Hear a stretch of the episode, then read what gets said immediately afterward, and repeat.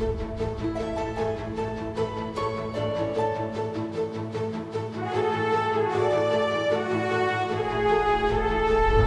Você está ouvindo o podcast Das Educa, a marca de educação médica da DASA. Falamos sobre diversos assuntos relacionados à medicina, inovação, saúde e qualidade de vida, sempre com o objetivo de elevar positivamente o bem-estar físico e mental das pessoas. Estamos aqui para compartilhar conhecimento com qualidade. Meu nome é Aline Guimarães, sou médica radiologista e gerente médica da DAS Educa.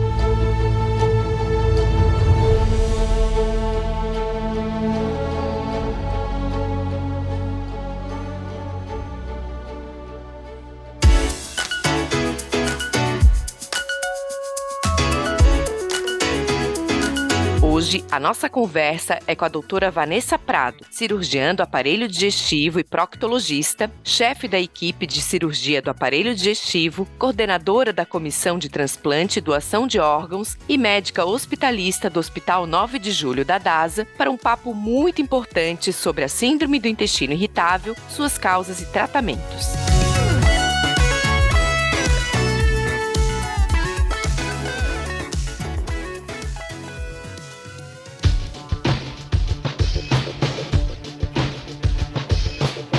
Olá, doutora Vanessa, é um prazer ter você conosco no podcast das Educa. Bom, a síndrome do intestino irritável é um distúrbio do trato digestivo que provoca dores abdominais, constipação intestinal ou diarreia recorrentes. Então, para começar, o que, que desencadeia esse distúrbio, doutora Vanessa? Eu que agradeço o convite. Vamos falar hoje desse tema super importante, né, que está na vida aí de muitos brasileiros hoje em dia, né? A síndrome do intestino irritável está sendo cada vez mais comum, porque tem total relação com a nossa qualidade de vida, com a correria do dia a dia, com a nossa alimentação e com o nosso estresse, que pode ser tanto um estresse para o lado negativo quanto para o lado positivo também, né? Então, a síndrome do intestino irritável, ela é desencadeada por emoções, alimentações, correria do nosso dia a dia, provocando esses desconforto, né, abdominal de forma intensa, tirando a qualidade de vida aí durante o dia das pessoas. Excelente, doutora Vanessa. Bom, e essa síndrome ocorre com frequência na população em geral ou existe algum grupo que esteja mais propenso a desenvolver a doença? Sim, tem um grupo que está mais propenso a desenvolver a doença, né,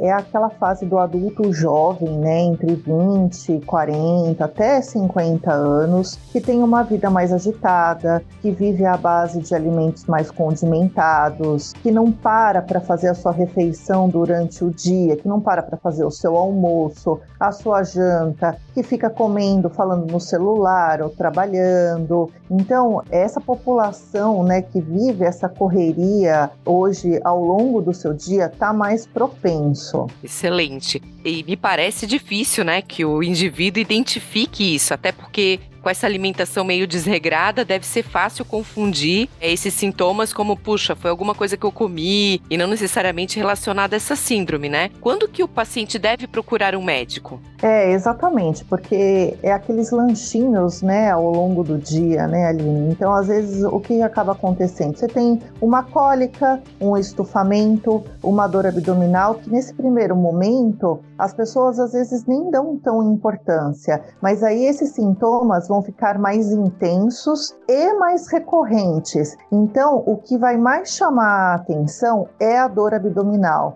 é aquela cólica que não passa, é ao longo do dia, um estufamento desconfortável, às vezes na forma de arroto, às vezes na forma de aumento de gases abdominais. Você pode também intercalar diarreia com fezes mais presas e esses sintomas mais persistentes ao longo das semanas, né? Tem gente que tem o quadro por uma semana, tem gente que vai começar a perceber a partir da terceira semana aí realmente tem que procurar o especialista para contar o que está acontecendo e ser investigado da melhor forma. Perfeito. Acaba sendo então que a cronicidade intensidade dos sintomas é que causam esse alerta, né? E é possível, hum. doutora Vanessa, que a síndrome cause sintomas extraintestinais? Fora do intestino, vamos dizer assim? É, na verdade, a síndrome, né? Os principais sintomas são abdominais, mas a causa desses sintomas pode provocar, assim, é, um contexto generalizado. Por exemplo,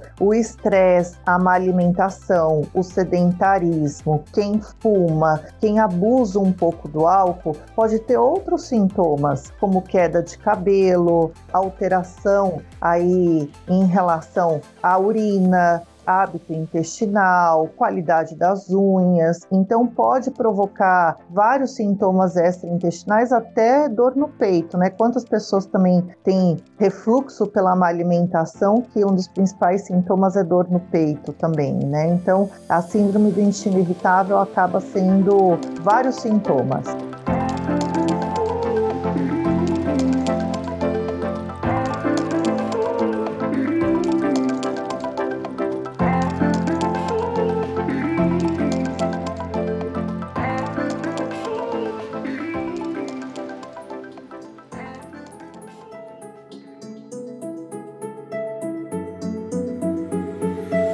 A síndrome do intestino irritável agrupa vários sintomas intestinais e, com uma certa frequência, é confundida com intolerância à lactose ou glúten. Porém, ela não corresponde necessariamente a uma lesão ou inflamação da mucosa do colo. Existe um componente emocional muito forte, que está ligado a grandes cargas de estresse e ansiedade, o que pode determinar o agravamento dos sintomas em momentos de maior sobrecarga. Assim, a qualidade da interação entre médico e paciente é fundamental para o diagnóstico e a eficácia do tratamento.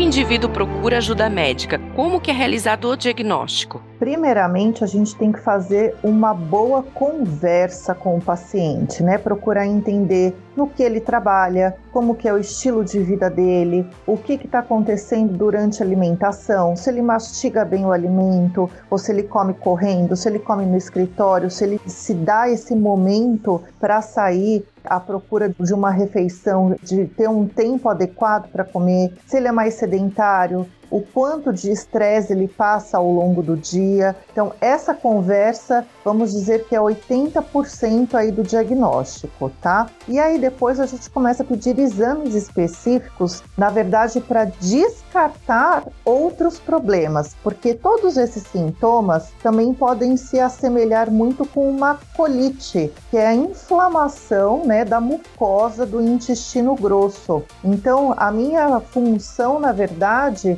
é excluir outras doenças. Então a gente acaba pedindo exame que aí fecha o diagnóstico, que é o conjunto do bom papo, da boa conversa, que no meio médico a gente chama da anamnese, junto com os exames adequados. Perfeito, doutora Vanessa. E nessa doença não existe nenhuma alteração da mucosa do intestino, né? Diferente de outras doenças, é certo? Pensa assim? É isso mesmo. Uhum. A, a colonoscopia, né, que é o principal exame a ser pedido nesse caso, ela vem normal, né? Tanto que o paciente fala, mas nossa, doutora, meu exame está normal, que ótimo. Eu falo, sim, que ótimo, né? Não é uma colite, mas sim pode fechar o diagnóstico de síndrome do intestino irritável. Então, para esse tipo de diagnóstico, a colonoscopia ela fecha, ela vem normal e aí você inicia um tratamento. E uma outra pergunta que eu acho que é sempre pertinente a gente trazer, que as pessoas têm muito temor, né, quando estão diante de uma doença crônica, pode virar câncer? Não. Vou acrescentar essa pergunta aqui também. Não tem problema. Não, a síndrome do intestino irritável não pode virar câncer, diferente da colite, que sim, a colite pode, mas o intestino irritável não. Excelente. Bom, e como que é feito o tratamento? Existe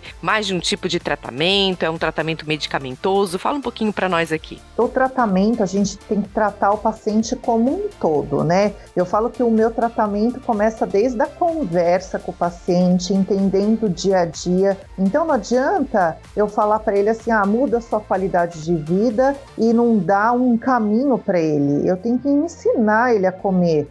Vamos supor se ele está num serviço que só tem 15 minutos para se alimentar. Eu preciso indicar alimentos adequados para ele comer nesses 15 minutos. Então, o tratamento sim vai de uma conversa, ensinando a mastigação, que alimentos que ele deve comer e junto com a indicação de exercício físico, né? Se o paciente fuma, a gente orienta um tratamento em conjunto para diminuir o tabagismo.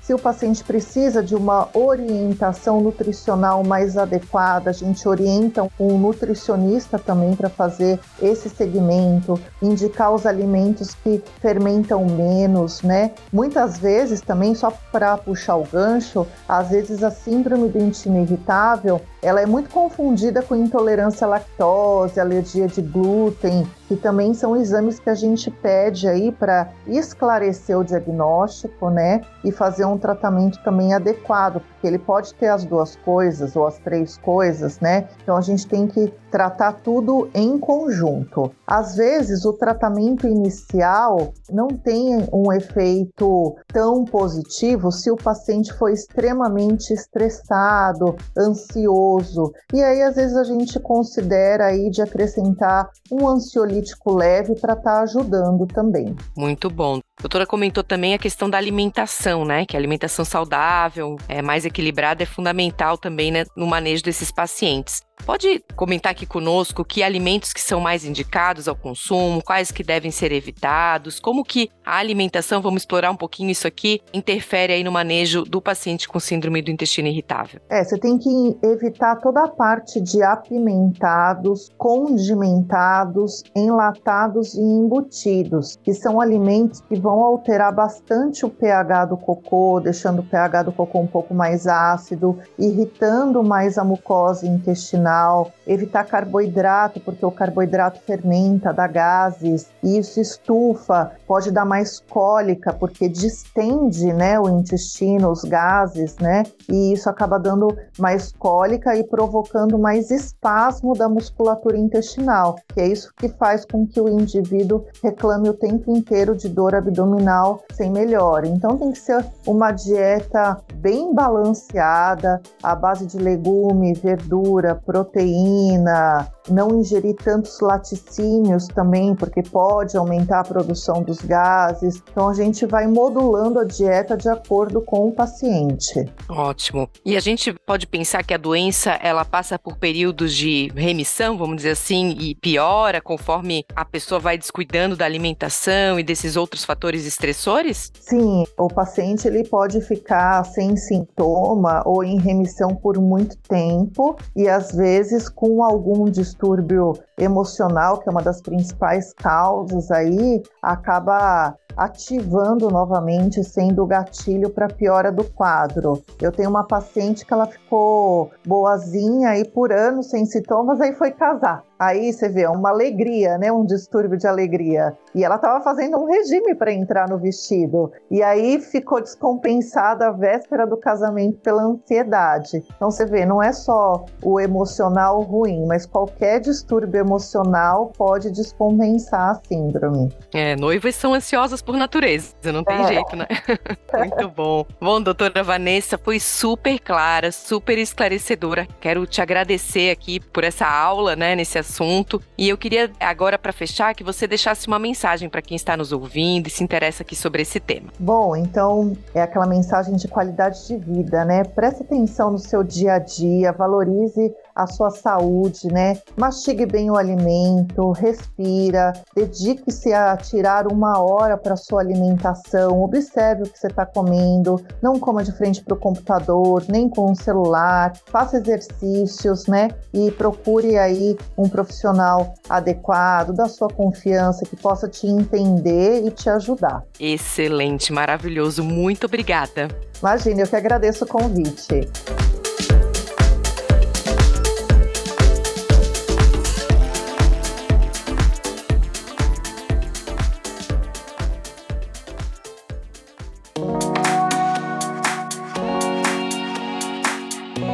Para você que ficou aqui conosco até o final e quer saber mais, acesse daseduca.com.br e se quiser acompanhar de perto os nossos conteúdos, é só seguir a Daseduca nas redes sociais. Até o próximo episódio.